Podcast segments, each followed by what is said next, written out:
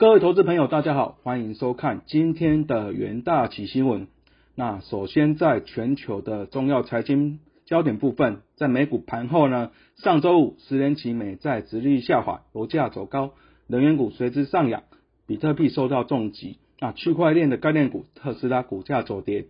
啊，科技股承压。尾盘，拜登让步让基建规模大缩水，美股三大指数收黑，仅道琼是小幅收红逾百点。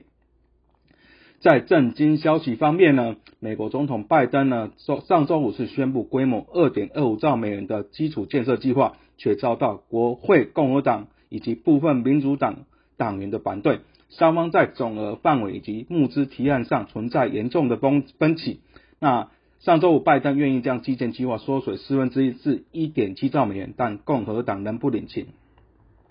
联准会达拉斯分行总裁呢卡普兰敦促呢尽快讨论减码购债，并提到通膨存在很多不确定性。费城联储主席呢这个哈克则是表态呢，应该尽早开始讨论减少购债啊债券购买的计划。若看到物价和就业取得进展，就可以开始讨论。减码量化宽松，在国际消息部分呢，周五中国再寄出加密监管报告，金融委主任呢刘鹤宣布将打击比特币挖矿和交易的行为。此前，美国的财政部宣布呢将采取措施打击逃税以及不法加密的交易，并将单笔等值一万美元以上的加密货币交易必须上报至美国的国税局。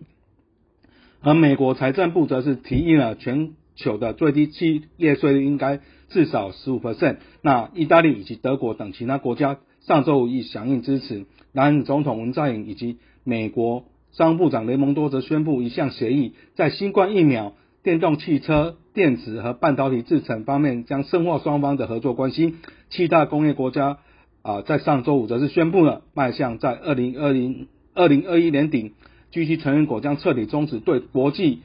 美兰美兰的火力发电厂提供新的政府的补助。那全球新冠肺炎是持续的升温。根据呢美国霍普金斯大学的统计呢，全球确诊已经是飙破一点六五亿例，死亡是突破了三百四十三万例。美国累计确诊是达到三千三百零七万例，累计死亡是超过了五十八点九万人。那印度累计确诊超过了两千六百零三万例。那巴西累计确诊达到一千五百八十九万例。那总计上周五的美股四大指数的表现，在道琼指数部分是上涨零点三六 percent，标普五百指数是下跌了零点零八 percent，纳斯达克指数下跌零点四八 percent，费半指数是下跌零点四六 percent。在纽约汇市部分呢，美国五月制造业的景气加速的扩张，那支持美元指数在上周五。再度的回升，但仍未回到九十整数关卡之上，周线也收黑。加密货币呢跌势再起，比特币跌至三万五千美元附近。那最终美元对六种主要货币走势的美元指数呢，上周五上涨零点二 percent，上周累计仍是下跌了约零点四个 percent。Market 周五是公布在强劲的内需带动之下呢，美国五月份制造业以及服务业景气都加速了扩张，制造业采购经理人指数呢上升到六十一点五。服务 PMI 更跃升到七十点一，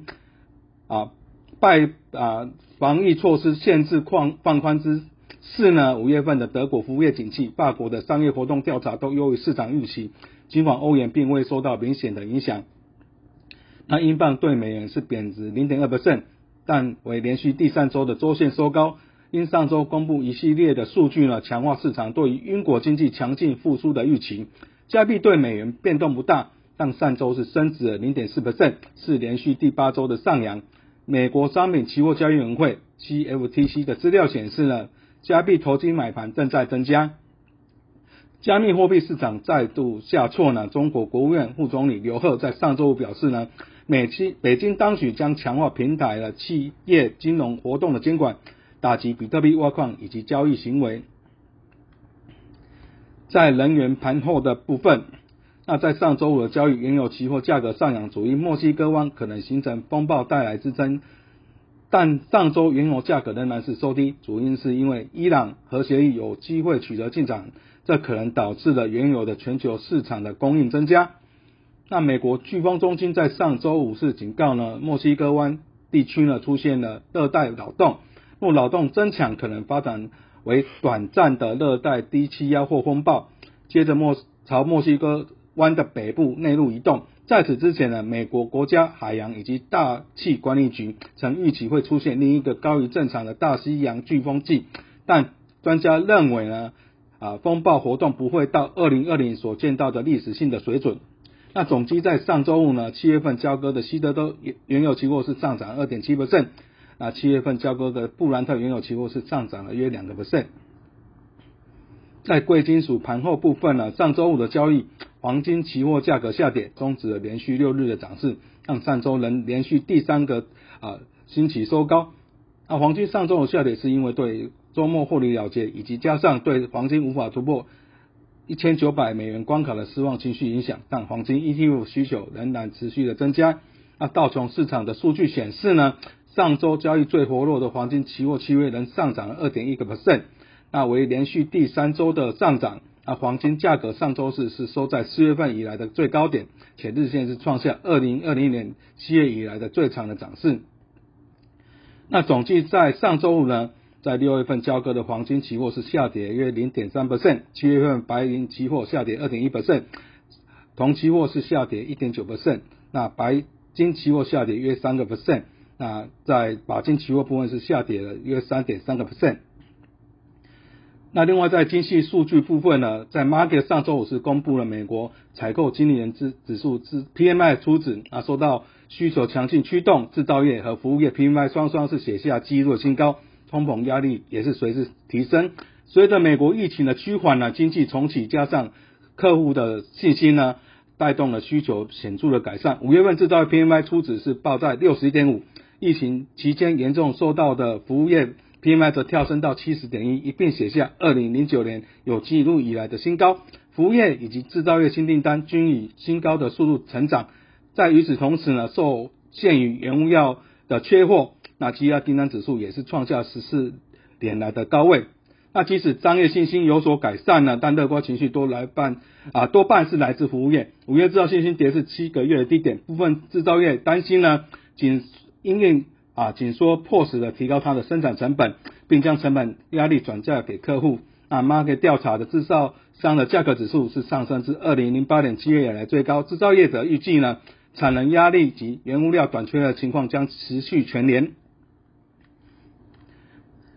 那接下来进入我们三分钟听股期的单元。首先在热门股期部分是在长隆。那全球货柜。啊，航运市场因为主要港口拥塞无法解决，目前亚洲以及欧洲航线运价约为二零二零年八月的八倍。而全球第二大的地中海航运商已通知客户，每大箱也就是四十尺的柜呢，要加价一千美元的运价。而美西价目前运价约为二零二零年同期的四倍。全球第五大的航运商呢，每大箱则要加收一千两百美元。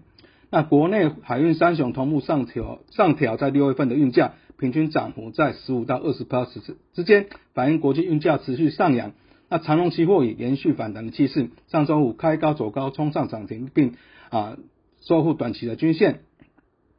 第二档的热门股其实在新兴的部分，IC 窄板持续供不应求。那 ABF 窄板三雄股价表现有称，后市成长动能获得多家外资的看好，其中。新兴在成熟产品的现货价上涨为驱动二零二一年获利成长的重要来源。新建窄板良率的拉啊拉升之后，预期获利将高于成熟产品，未来将是获利的主要成长引擎。因此看好新兴下半年的盈利表现。那新兴受惠于窄板的价动力维持满载，估计第二季营收有望季增约五个 percent。不过仍需留意手机相关的 HTI 应用库存调整。那新兴期货在上周五是向上反弹，收涨约七点三个 percent，收复近期的多数的跌幅。在强势股期部分可以留意到富邦金，那富邦金在线上法说会公布首季的盈利概况，净值是连成长六十二点一 percent，达到了八千一百六十亿元，普通股每股净值达到七十二点三二元，总资产净值以及普通股每股净值皆创下历史的新高。此外，在三月并购的日盛金。资啊总资产是达到三千六百五十六亿元，也于第二季纳入富邦金的财报，将带动富邦金资产攀升至九点六兆元。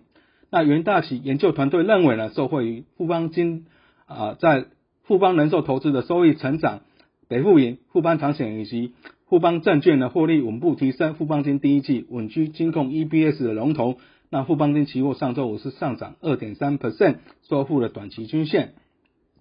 在弱势股期可以留意到群创部分。那五月份下旬的面板报价是持续的上扬，电视、笔电以及显示器面板均价同步的走高，六月份价格仍会维持小涨。不过呢，下半年要留意在晶片、玻璃等原料供应趋于稳定之后，对面板市况造成的影响。那市调机构表示呢，随着第四季的零组件短缺状况呢逐渐的疏解，且中国面板陆续的去瓶颈，增加新产能，二零二二年面板产业供需恐会再陷入供过于求的危机。